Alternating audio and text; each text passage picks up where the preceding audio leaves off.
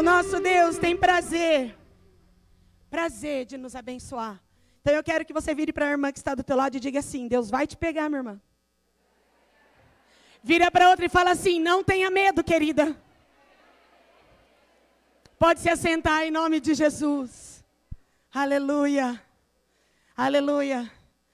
Quantas estavam aqui no dia 12 de agosto com a nossa amada Júlia? Levante a mão. Que delícia, né? Ju, um beijo para você que está online. Love you, Chuchu. Não é time mona muda, Xuxa, tá bom, gente? Queridas, no mês passado nós iniciamos essa trilogia de trabalharmos questões que estão relacionadas à nossa alma, de trabalharmos questões que fazem parte e que estão intrínsecas, grudadas ali, morando na alma humana. E nós muitas vezes não damos nos conta. E como a Júlia explicou aqui na semana passada, ela é da TCC, da psicologia, da terapia cognitivo-comportamental. E ela trouxe-nos o entendimento de que nós pensamos, depois então sentimos, e logo a partir disso nos comportamos. Temos reações, temos ações. E nessa noite, a na noite do dia 12, a Júlia também nos levou um pouco, à luz das Escrituras, com a vida de Elias, ao entendimento de uma depressão em que Elias vivenciou. E nessa noite, nós vamos aprender com o mestre dos mestres, o mais puro. Diga uau. O mais santo, diga uau. O mais verdadeiro, diga uau. O único verdadeiro. Diretamente com o Senhor Jesus, sobre um tema que visita a humanidade, desde que se começa a compreender quem eu sou, porque eu estou aqui, quem é minha família, vou na escola.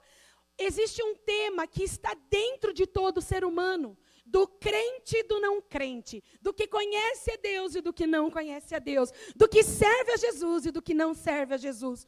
Toda a humanidade, em algum momento de sua história, é visitada por esta personalidade chamada angústia. Diga, credo. Agora eu vou dizer de novo angústia, e você fala assim: que bênção. Angústia. Olha, aqui tem gente que chamou a bênção, aleluia. Brincadeiras à parte. Vocês sabiam que a maioria, 95%, para ser bem legal, dizendo que tem 5% esclarecido, 95% da humanidade acredita e chama a angústia de uma tragédia, de desgraça. Que porcaria. Eu quero morrer diante dessa angústia que eu estou vivendo. Porque não entendem o que é a angústia. Porque não entendem e não procuram entender o que é a angústia. Quando ela visita este homem ou esta mulher, no nosso caso, mulheres que estamos aqui essa noite, a pessoa se vê desesperada em pânico. Alguns se mutilam, outros tiram a própria vida, outros se jogam no mergulho profundo da tristeza profunda da depressão, outros entram em um modo desesperado de ansiedade e começam outros a desenvolver o transtorno obsessivo compulsivo. Eu quero comer, eu estou triste, eu como. Semana passada, uma pessoa falou assim para mim: Nossa, Thaís, era duas da manhã, não conseguia dormir. Liguei no iFood, pedi um lanche desse tamanho, comi e dormi. Eu falei, ô, oh, Adonai, aleluia, por que, que não foi fazer uma caminhada no bairro? Para dar uma cansadinha? Vai botar para dentro duas da manhã o cheeseburger? Oh, meu filho, aleluia. Nós temos que entender que a angústia, dentro das ciências sociais e humanas, ela é conhecida como existencial. Um existencial algo que faz parte da vida humana. Estou vendo tantas colegas, Lívia, Sandra, Julinha que está lá em casa, não sei, a Carol com K, tantas colegas de profissão aqui, né, gente? Que delícia. E a existência humana é marcada pela angústia, e a angústia se torna, então, um existencial. Quando a angústia é entendida como um existencial, nós, seres humanos, precisamos entender: Deus está nisso? Angústia, Thaís. Uma coisa tão ruim. Eu choro. Às vezes eu não sei nem dar nome para o que eu estou sentindo. Porque a angústia tem isso. Os sinalizadores que você sente angústia ou que você está vivendo em angústia é quando você não consegue nomear o que você sente. Se você consegue dizer assim, eu estou angustiada, ah, eu acho que é porque o meu filho repetiu de ano. Tem nome? Então você não está em angústia, você está em ansiedade. Talvez migrando para uma tristeza profunda, leve ou moderada, de uma depressão, e nós precisamos aprender a diferenciar o que sentimos. Porque quando nós só sentimos e não pensamos sobre o que sentimos, fazemos aquilo que a Júlia nos ensinou: penso, sinto e reajo. Mas a ideia desta noite, como continuidade dessa trilogia, é que você compreenda que o ato de pensar, ele é antecipado por desejo e vontade. Ninguém acorda, ai, pensei em tirar minha vida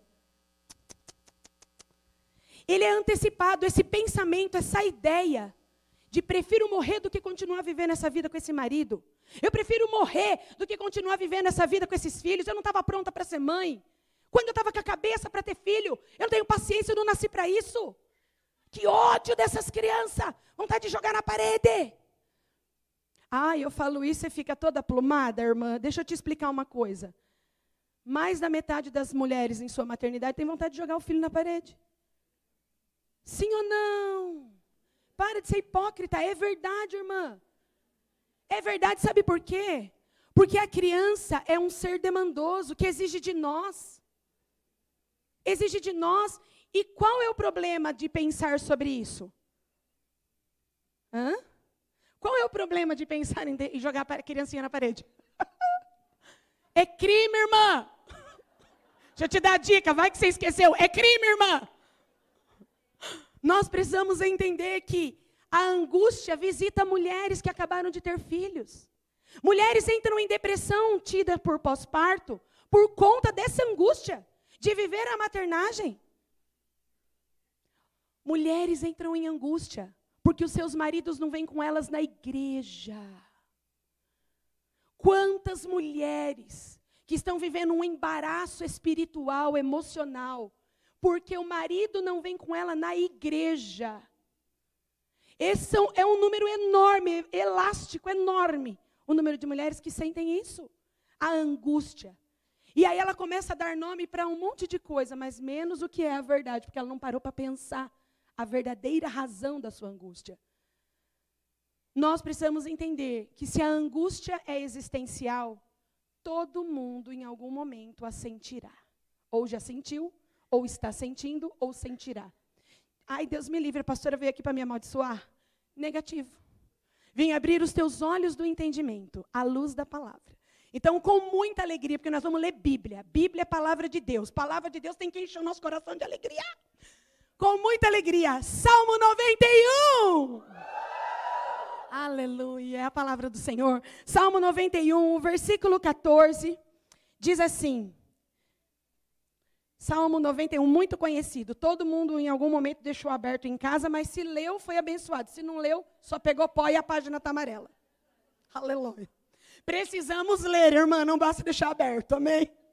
Salmo 91, verso 14, é Deus dizendo, e ele diz assim: preste atenção, porque é a palavra de Deus. Porque a mim se apegou com amor. Diga, uh. Eu te livrarei. Diga, uau. Te colocarei a salvo. Diga, yes. Porque conhece o meu nome. Diga, uh! Acabamos de cantar. O nome de Jesus é tudo aquilo que nós cantamos. Conhecer o nome de Jesus não é só cantar a música. É viver isso na prática de segunda a segunda em casa. Aí a máquina parou de funcionar. Lá em casa eu pareço a louca, né? Porque eu unjo e oro por tudo. A máquina de parou. Eu sou dizimista, ofertante, devorador não pode. Em nome de Jesus, máquina, você vai voltar a funcionar. Uma, duas, três. Na quarta vez tive que chamar o marido da André para ir lá consertar. Faz a propaganda, né, irmã? Já abençoou o marido, aleluia. Deus ouviu uma, duas, três. A quarta falou assim: filha, está muito velha, 15 anos, troca essa máquina. Foi um chipa lá para trás, né? Mas o nome de Jesus é esse poder todo. E está escrito aqui, ó. Porque me ama, eu te livro, eu te salvo, porque você conhece o meu nome. Diga, eu amo e conheço a Jesus. Agora, olha o que vem. Coloca na NVI para nós. Não, na ARC. O versículo 15. Verso 15 diz assim: 91, 15. Ele me, Deus falando, nós. Ele me invocará e eu lhe responderei. Estarei com ela na. Epa. Epa. Deus está me dizendo que eu vou ter dia de angústia? Diga sim. A angústia é um existencial. A angústia faz parte da vida humana. Deus criou os humanos para serem plenos e perfeitos, mas com a queda do pecado, da desobediência, pecado trouxe maldição sobre a terra e sobre a nossa própria alma. A partir de então, próprias, as próprias palavras do nosso Deus nas Escrituras nos afirmam que teremos dia de angústia. Mas ele disse: Você vai me invocar, eu vou te responder. E eu vou estar com você na angústia para te livrar e glorificar. Deus está aqui, através da Sua palavra, abrindo os nossos olhos. Filha, você está em crise? Filha, você tem sentido um aperto, uma dor, uma bola na garganta, parece que não sobe, que não desce? Você tem tido dificuldade para dormir? Filha, você está tendo medo, uns medos irracionais. Coisa que você sabe com a razão que não deveria estar sentindo como está sentindo, mas está sentindo. Filha, você está vivendo um tempo de tormento, de aflição, de sofrimento, seja qual for a área. É na sua profissão, está angustiada, está embaraçada. Filha, você está angustiada porque você não sabe como vai ser o dia de amanhã. E sabe como nós chamamos isso nas ciências sociais humanas? Indeterminismo. E o indeterminado, aquilo que eu não sei, aquilo que eu não conheço, aquilo que eu não acesso, aquilo que eu não sei ainda, me assusta, me apavora, e me joga em angústia. Perceba, igreja, que são muitos os fatores, os elementos que podem te jogar em angústia. E Deus, em sua sabedoria plena, está nesta noite nos abrindo os olhos do entendimento, dizendo que Ele sabe que o dia da angústia vem sobre nós. E que Ele quer nos livrar da angústia. Você precisa amá-lo e conhecer o seu nome. Feche os teus olhos. Feche os teus olhos. Tem pessoas muito quebrantadas, chorando muito. Filha, deixa o Espírito Santo falar com você. Ele está aqui para te curar, para te tirar desse mar de angústia. Faz tanto tempo que você tem sentido isso. Você não sabe mais o que fazer, você não sabe como lidar com isso. E o teu Pai Celestial, pelo poder da palavra, está te ensinando. Me ame mais. Me ame mais, filha. Conheça mais o meu nome. Eu quero te livrar. Eu quero te tirar desse lugar.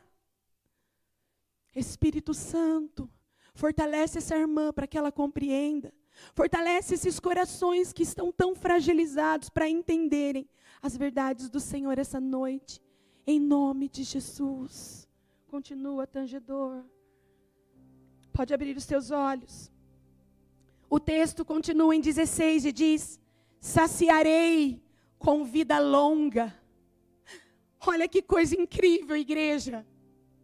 O Deus que sabe que nós teríamos dias de angústia. Ele sabe que nós íamos pensar em morrer. Ele sabe que nós íamos desejar a morte do que continuar vivendo os dias de angústia. E ele diz: eu vou prolongar os seus dias de vida. Eu não vou diminuir, eu vou aumentar, porque você me ama e conhece o meu nome. Diga, eu amo Jesus. E eu quero conhecer mais o seu nome. Vire as páginas com muita alegria, dê um grito aí. Salmo 116. Salmo 116 é um outro lugar onde a palavra de Deus nos mostra, não nos esconde aquilo que Deus quer que nós saibamos. O verso 3 diz assim: salmista dizendo isso ao Senhor. Laços de morte. Põe na NVI. Está na NVI? As cordas da morte me envolveram. As angústias do inferno, Sheol é o inferno, do inferno vieram sobre mim. Aflição e tristeza me dominaram. O salmista também teve um dia semelhante ao que algumas de nós já passamos, estamos passando ou passaremos em algum momento. E nesse momento, nós precisamos separar os dois momentos que a angústia aparece. Existe uma angústia que tem um propósito de Deus, diga propósito. Mas existe um tipo de angústia, irmã, e você não pode ser ignorante. Você tem que se levantar em entendimento essa noite. A palavra de Deus diz: angústias do inferno. Diga, eu não tenho medo do inferno. Porque eu amo a Deus e conheço o seu nome. Esse é o segredo de ser livre do inferno, igreja. A palavra de Deus diz: o segredo é conhecer Jesus. Mas existe um tipo de angústia que não provém de um propósito de Deus de falar conosco. Existe um tipo de angústia que o salmista descreve como cordas que envolve para a morte, angústias do inferno. E nós, como mulheres de Deus, precisamos aprender a separar quando aquilo que estamos sentindo vem da nossa alma, da nossa mente, da circunstância ou do próprio inferno, para tentar destruir a nossa alma para tentar destruir o nosso coração, para tentar nos afastar da presença de Deus. Sinalizadores, que são angústias do inferno. Cadê Deus? Cadê Deus? Já viu pessoas dizendo isso? Muitas pessoas perderam amados na pandemia. E muitas entraram em angústias do inferno e começaram a questionar a bondade, o amor, a misericórdia, a longanimidade do nosso Deus. Em todas que eu tive contato, em nenhuma eu deixei de anunciar: filho, filha, esse pensamento são angústias de, do Sheol, são angústias do inferno. Só o diabo, só ele, nega a bondade de Deus. Só ele seduz o homem a não crer em Jesus Cristo. Porque Jesus Cristo é a liberdade que a humanidade busca. Só Ele confunde as mentes e os corações e os obscurece, para que as pessoas não saibam quem é Jesus. As angústias do inferno, elas dão sinais.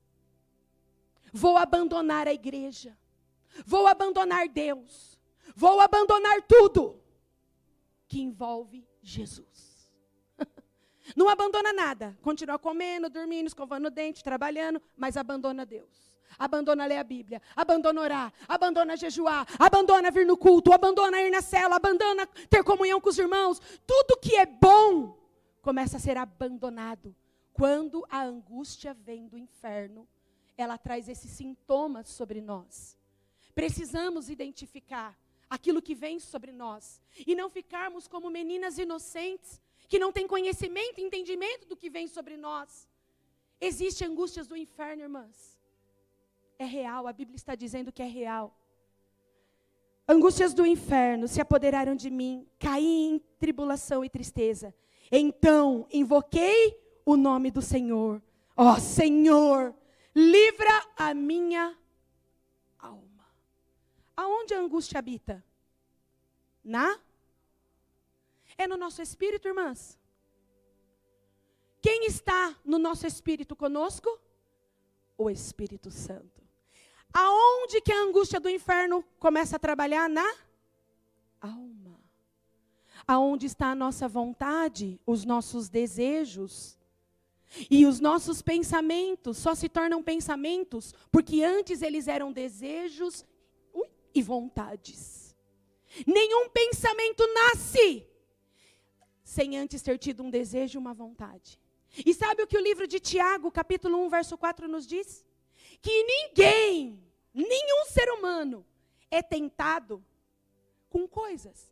Ai, fulano foi tentado no sexo, caiu. Fulano foi tentado na droga, fumou. Fulano foi tentado no álcool, bebeu. Fulano foi tentado no adultério, traiu.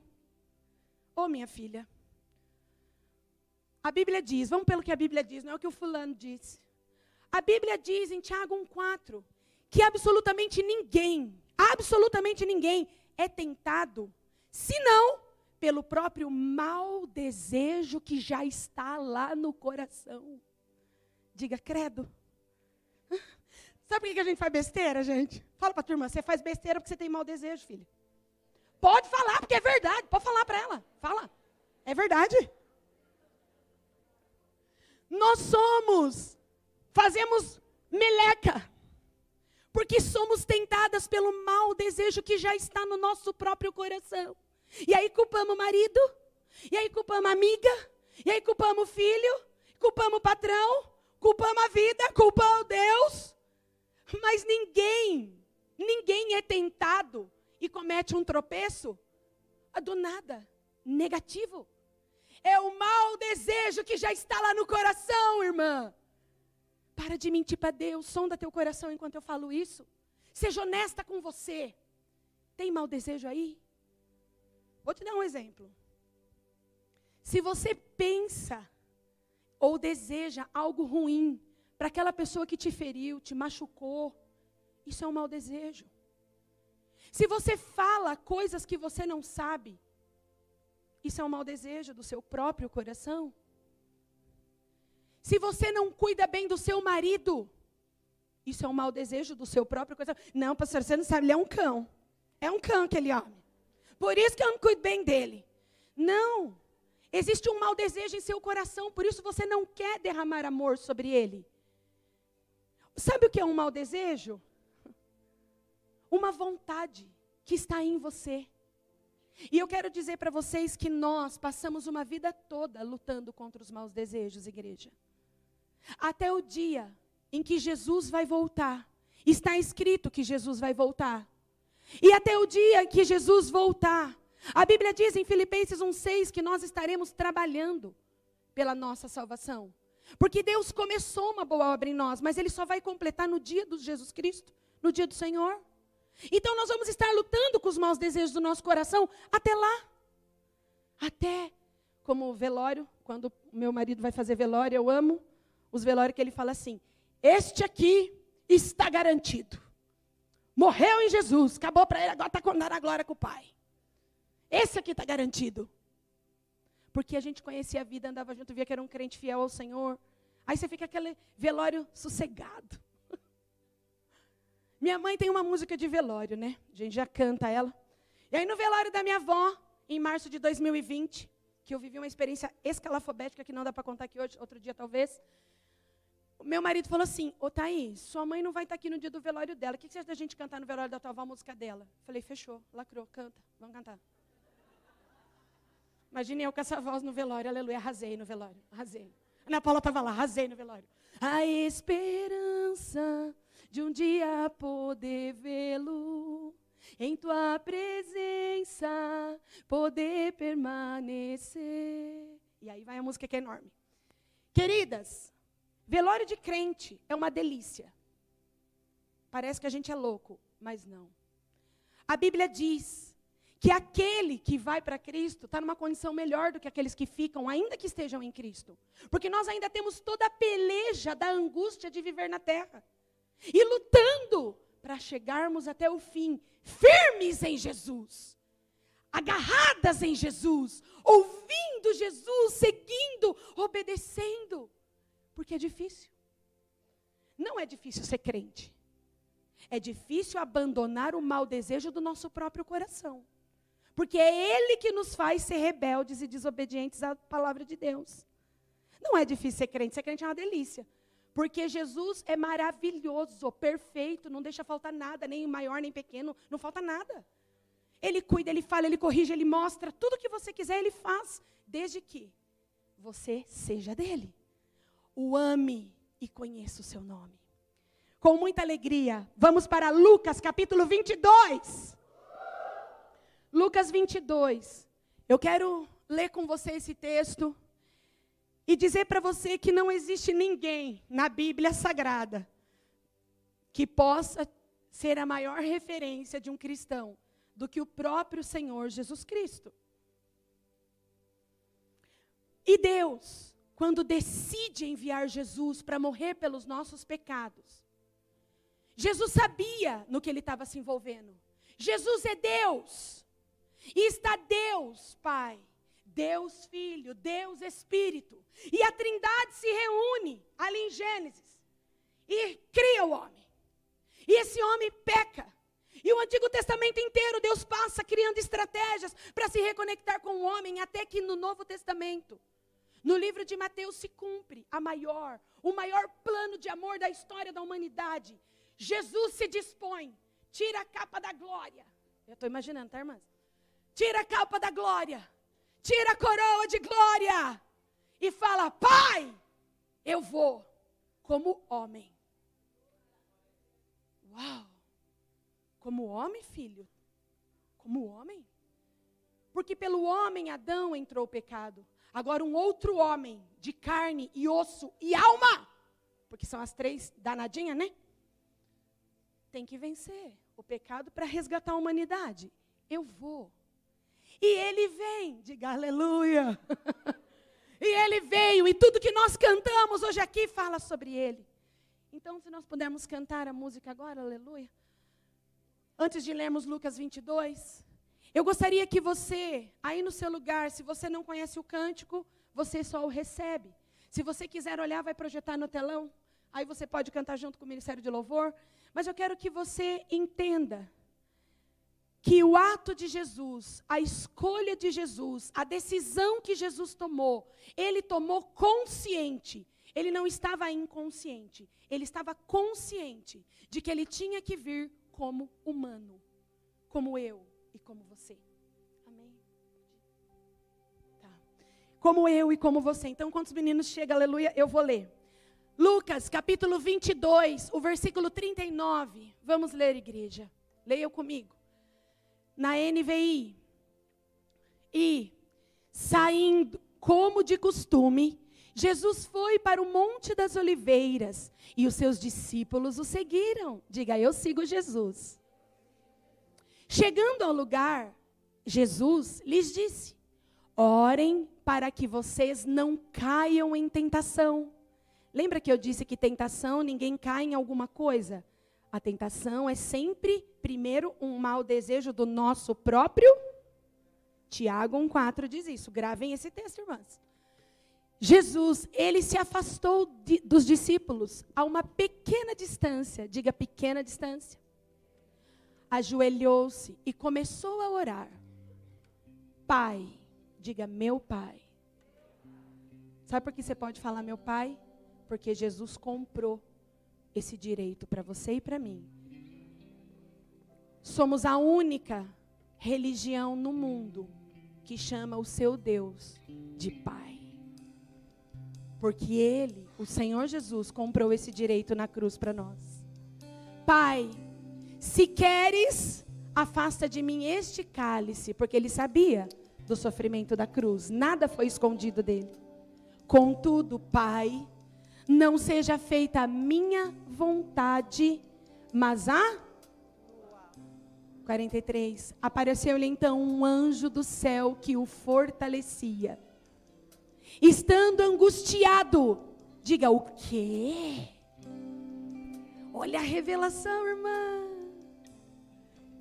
Ele veio como eu e como você, 100% Deus, 100% humano, para vencer, para nos dar a vitória. Estando angustiado, nosso Jesus angustiado, ele orou ainda mais intensamente e o seu suor era como gotas de sangue que caíam no chão. Quando ele se levantou da oração e voltou aos discípulos, encontrou-os dormindo, dominados pela tristeza. Diga o quê? Os discípulos tomados pela tristeza profunda. Quem aqui é depressiva? Quem aqui já teve depressão e venceu? Quem aqui conhece alguém sabe o que é essa tristeza profunda? Os discípulos estavam assim, irmãs. Por que estão dormindo? Jesus perguntou. Levantem-se e orem para que vocês não caiam em tentação. Vamos ouvir esse cântico. Aleluia. E amor viu o melhor e o pior que eu posso estar, mesmo assim me amou. Viu o quão alto e o quão baixo eu posso ir, e mesmo assim me amou. Deixe esse amor te tocar. Aleluia. O amor insistiu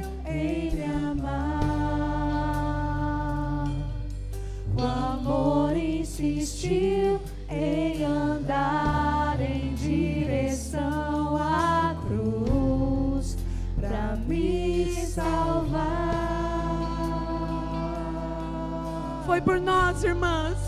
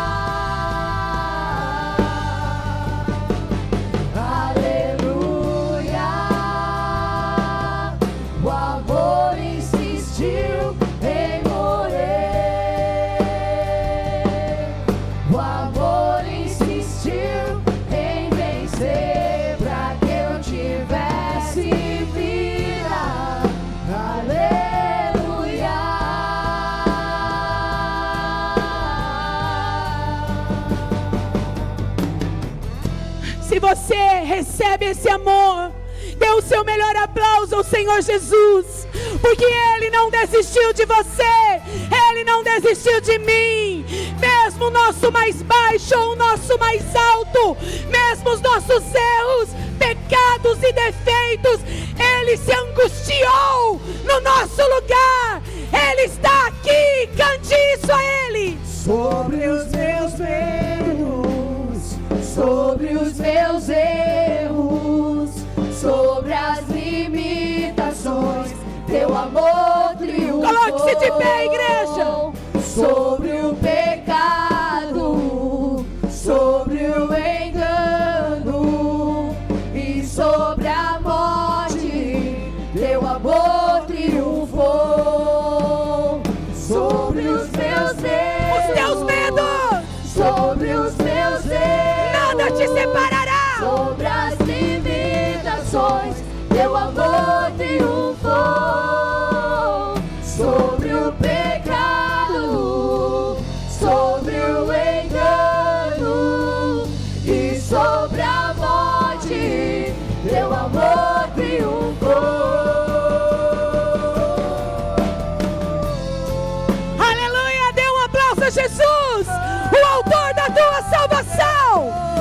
aquele que era, aquele que é e aquele que voltará, minha irmã, para nos buscar. Aleluia, o teu nome, Jesus. Toda glória, toda honra e toda majestade. Cura-nos esta noite, Senhor, em nome de Jesus. Ele está aqui. Ele está aqui. Ele está aqui. E Ele está operando sinais dentro do teu coração agora. Maravilhas do teu espírito. Verdades de Deus. Verdades de Deus. Verdades do Espírito Santo. Aleluia, Jesus. Fala conosco. Fala conosco. Fala conosco, Senhor. Aleluia. Toda glória. Te Cura-nos e seremos curados. Ajuda-nos, ensina-nos, Espírito Santo. A força do poder do teu amor. Em nome de Jesus. Teu amor triunfou. Aleluia. Se assente mais cinco minutos. Diga para a tua irmã, já vi que eu- Deus vai me pegar mesmo. Fale para ela, já vi que Deus vai me pegar essa noite. Aleluia. Abra para nós ainda em Lucas 22, estávamos lendo, verso 39, o verso 40. Jesus sai para orar. E no versículo 41, olha o que a Bíblia nos diz. Quem escreve o Evangelho de Lucas, irmãs, é um médico. Lucas era médico, um homem das ciências naturais, humanas, biológicas, fisiológicas, um homem de Deus, cheio de conteúdos desta terra. Ele aprendeu, ele estudou, um homem das ciências. Sabe por que eu adoro o Evangelho de Lucas? O meu preferido é João, mas eu gosto de detalhes em Lucas, porque ele é minucioso. Ele é detalhista, porque homens da ciência são homens detalhistas, porque precisam de dados metódicos. E Lucas, a Bíblia diz que ele foi andando em todos os lugares por onde Jesus andou, em todas as aldeias, famílias, pessoas que o conheciam e conversaram com Jesus. Ele queria ouvir, ele queria ouvir, ele queria ouvir. Então ele começa a escrever tudo que ele viu, tudo que ele ouviu, tudo que ele ouviu. Uau! E nós chegamos nos detalhes de momentos antes da crucificação. Jesus já tinha consciência do porquê ele veio, para que ele veio. Ele sabia que ele tinha um propósito de morrer e não poderia ser uma morte tufi. Tinha que ser de cruz, porque a maldição estava escrito e está em Gálatas 3. É maldito quem é pendurado no madeiro. E Jesus veio para levar as nossas maldições no Calvário. Então tinha que ser morte de cruz para que a minha maldição e a tua maldição fosse cravada na cruz. Então, momentos antes de sua morte, ele se afastou deles uma pequena distância, ajoelhou-se e começou a orar. Diga uma pequena distância. Pare de se afastar dos seus irmãos. Jesus estava com seus irmãos, seus discípulos, no momento de dor e sofrimento. Ele não fugiu deles e se escondeu na caverna. Pega essa irmã. Ele só saiu um tirinho, um tirinho de pedra, algumas versões, dá uns 30 metros de distância. Tem 30 metros esse, esse do púlpito até o final, ali tem 30 metros essa igreja aqui, porque nós já abrimos tapete muitas vezes aqui. 30 metros. Jesus aqui e os discípulos ali. E Jesus orando ali no jardim do Getsemane. Só um tirinho de distância dos discípulos. Não uma distância do isolamento total, não quero ver ninguém, nada e coisa nenhuma. Hã? Hã? Falta de sabedoria, isolamento. Vou me isolar. A Bíblia diz em Provérbios que quem se isola se levanta contra a sabedoria de Deus. Diga chupa, irmã. É. Um tirinho só. Verso 42. Pai, olha o que ele falava. Pai. Pai. Olha o relacionamento de Jesus com Deus. Algumas mulheres que entraram aqui essa noite não tiveram ainda uma revelação e uma experiência de paternidade com Deus. Por isso estão sofrendo horrores. Porque sentem falta do pai que morreu. E se perderam no relacionamento com Deus, o Pai. Porque não tiveram pai. E não sabem como se relacionar com Deus, o Pai. Porque estão tão mergulhadas em suas angústias que têm medo de se aproximar de Deus por causa dos seus erros, pecados e tropeços. Tem mulheres aqui que estão debaixo de um jugo de mentira em sua alma, em sua mente. E essas mentiras que têm sido ditas, elas têm um propósito: te afastar do Senhor, te afastar de Deus. Pai, se queres, afasta de mim esse cálice. Contudo, não seja feita a minha vontade, mas a. Tinha uma vontade em Jesus de que aquilo não precisasse acontecer? Tinha. Nenhuma oração, nenhum pensamento, nada que falamos, nossa linguagem, ela não está solta, do nada falei, do nada senti. Não. Antes de pensar, nós temos vontade e desejos, irmãs. E a vontade de Jesus era não precisar passar por aquilo. Sabe por quê? Porque ele estava 100% humano como nós. E ele tinha alma. Hum, danada essa alma. E ele tinha. E ele também ficou angustiado. E ele não queria ter que passar aquilo. Só que ali ele faz uma declaração que tem que te libertar essa noite. Eu não vou fazer, Pai, do meu jeito, do jeito que eu acho, que eu penso, que eu quero, que eu gosto.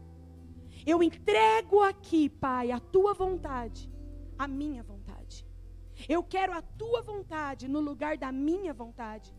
Porque a vontade de Jesus, se fosse cumprida naquele instante, não haveria salvação para a humanidade pecadora e caída que somos nós. O inocente que morre pelos não inocentes.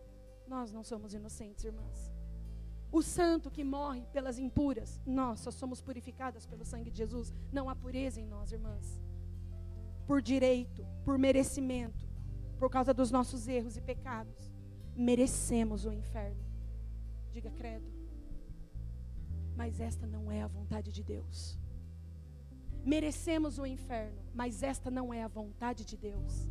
Então Jesus diz: Não a minha vontade, Pai, mas a tua então apareceu um anjo do céu que o fortalecia. Deixa eu te perguntar. Tem anjo aí que aparece na tua vida de vez em quando?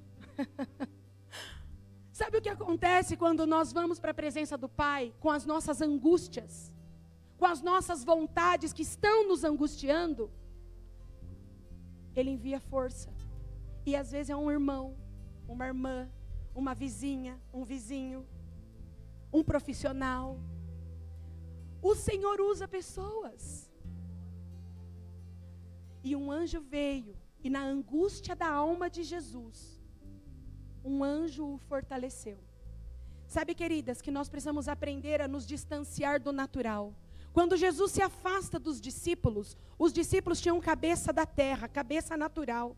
Jesus dá uma afastadinha deles de 30 metros e começa a ter um relacionamento ali com o Pai porque ele estava angustiado e os discípulos, com a mente da terra natural, não conseguiriam oferecer nada para Jesus.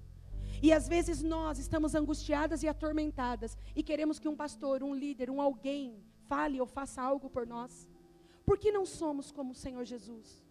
E vamos até o Pai para termos uma experiência de ser fortalecida de maneira sobrenatural. Jesus se afastou um pouquinho de homens naturais para se ligar ao Pai Todo-Poderoso, para ter uma experiência sobrenatural. Nós precisamos aprender esse mecanismo para vivermos e sairmos das angústias que vêm sobre o nosso coração. Pare de depender de pessoas, mas não se distancie delas, porque elas podem ser instrumentos de Deus para você. Pense em alguém que é um instrumento de Deus aí na tua vida. Comece a pensar. Olha fulana, olha Beltrano, Olha essa, essa vizinha, nossa, esse irmão, nossa, essa familiar. Comece a pensar em pessoas que são bênçãos na sua vida. Os anjos que Deus envia para nos fortalecer no tempo da angústia. Sim ou não, irmãs? Você tem alguém assim na tua vida, irmã? Glória a Deus, é muito bom. Verso 44. Estando angustiado, ele orou ainda mais intensamente. E o seu suor era como gotas de sangue que caíam no chão. Não é que era sangue, irmã, não estava vertendo, jorrando. É um fenômeno hematridrose que chama. É uma coisa muito comum em pessoas que estão debaixo de um tormento, de uma aflição e um sofrimento muito intenso. Essa enfermidade, ela comete muito mais crianças do que adulto.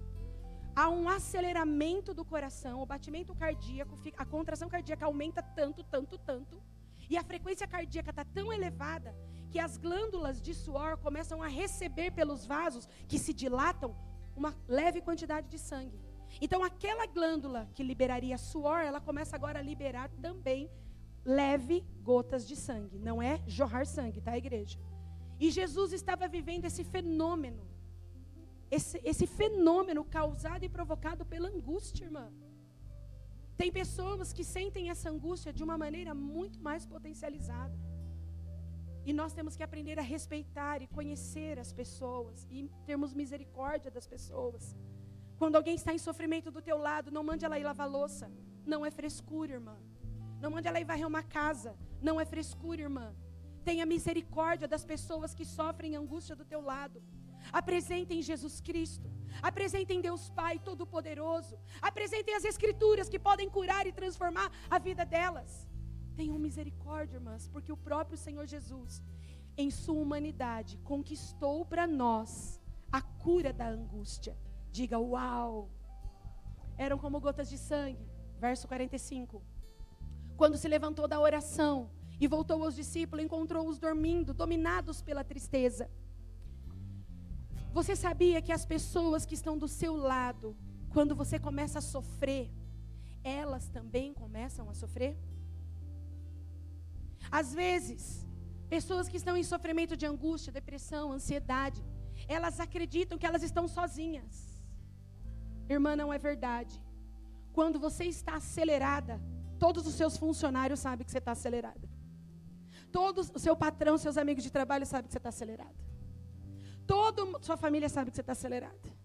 Seu marido, seus filhos, sabem que você está acelerada. Não se engane achando que você está sozinha. Você afeta as pessoas que estão à sua volta.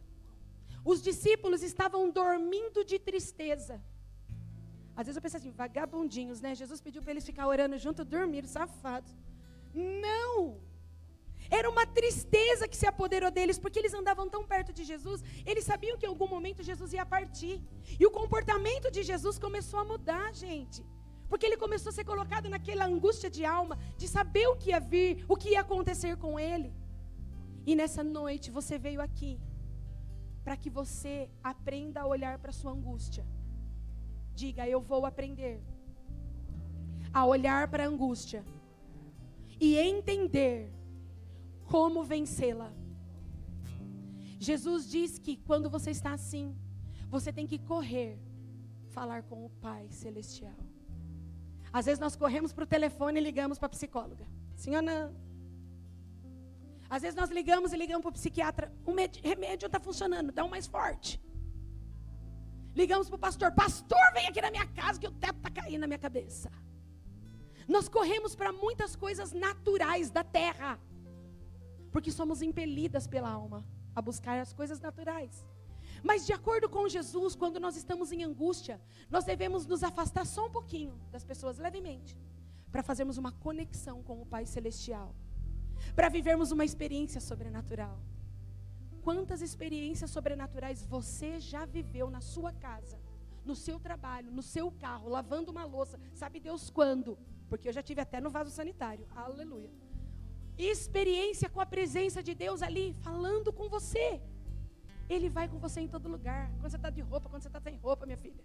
Tem gente que é todo pudor, né? Ai, não vou orar pelado, né? Imagina, ai, que desrespeito. Minha filha, ele te fez. Liberdade, no chuveiro, no vaso, na louça, no trânsito, no trabalho, em todo lugar. Podemos orar em todo tempo. E Jesus disse: quando você está em angústia, primeiro, corre para o Pai Deixa o Pai te dar uma experiência com o sobrenatural. Se você não tiver experiências com o sobrenatural do Pai, de Deus, você vai se tornar uma mulher carnal, natural, almática, que toda vez que tem um pi, sai correndo atrás de alguém para resolver. Nós, a Bíblia toda, Jesus nos aponta para o Pai. Diga, papai. É isso. Jesus veio para nos mostrar o caminho que leva o Pai. Ele não quer que você fique só agarrada nele. Jesus é só ponto de conexão. Ele quer te revelar quem é o Pai. Então ele disse: Você está angustiada? Eu sei, deixa eu te ensinar o caminho. Ó, lê em Lucas 22, como eu fiz, faz também. Deus quer te dar uma experiência sobrenatural essa noite, irmã. Agora. Não fale com ninguém, coloque-se de pé aí no seu lugar. Nós vamos orar. Nós vamos orar. Os discípulos, de tanta tristeza, dormiram. Jesus, naquele momento, ele queria fazer a vontade dele. A alma estava gritando e a angústia veio até Jesus. Às vezes a nossa alma grita e a angústia chega perto de nós, como um existencial que faz parte da vida humana. E muitas pessoas usam ficti coisas fictícias para se desfazer da angústia. Alguns usam drogas e se afundam, ficam viciados. Outros, outras se afundam em pornografia, em sexo ilícito. Outros se afundam no uso do álcool. Maneiras de entorpecer aquela dor, maneiras de sabotar a consciência. Porque me dói olhar para aquilo, então eu não quero olhar, então eu vou sabotar a minha consciência. Ao invés de olhar, eu vou me enganar. Então eu coloco no meu corpo subterfúgios para não olhar para a angústia. Mas Deus fala na angústia, irmã. Existem crises que você está vivendo porque Deus está tentando falar algo com você e você não parou para ouvir. Existem dores que você tem tido no seu coração, nas suas emoções, nos seus pensamentos, porque você ainda não parou para ouvir o Pai. Essa dor ainda insiste. Ela vem e vai. Tem dia que você acorda bem, tem dia que você acorda mal. Tem dia que você está animada, tem dia que você está desanimada. Nunca tem uma constância. Por quê? Porque o Pai quer te dar uma experiência na angústia. Uma experiência sobrenatural. O anjo veio até Jesus e o confortou. Alguém aqui sabe o que, esse anjo falou para confortar Jesus? Alguém aqui arrisca um palpite? Pode falar, irmã. Ninguém. O texto está em Hebreus capítulo 4, do 14 ao 16. A Bíblia diz que por causa da alegria que estava proposta, Jesus suportou a cruz. Sabe o que certamente aquele anjo falou para Jesus? Ei, Jesus, lembra quem é você? Ei, Jesus, lembra para que você veio? Ei, Jesus, Ei, Jesus, Lembra que é um propósito resgatar muitos e muitas. Ei, Jesus! Sabe, irmãs, às vezes nós precisamos de anjos, entre aspas, pessoas que nos lembrem quem nós somos, por que estamos aqui, para que existimos, qual é o meu propósito. Às vezes nós nos esquecemos quem nós somos a nossa identidade. Ficamos tão embaraçadas com as dores, com as nossas vergonhas, com os nossos erros, que vai obscurecendo a nossa mente, não entendemos mais quem somos em Deus, para que existimos. Então feche os seus olhos aí onde você está. Quero pedir que alguém apague as luzes aqui do púlpito, não do altar, só do da frente. E com os seus olhos fechados, eu quero te dar um tempo para que você seja honesta diante de Deus o Senhor te trouxe aqui essa noite. Você foi atraída não por convites, você foi atraída pelo Espírito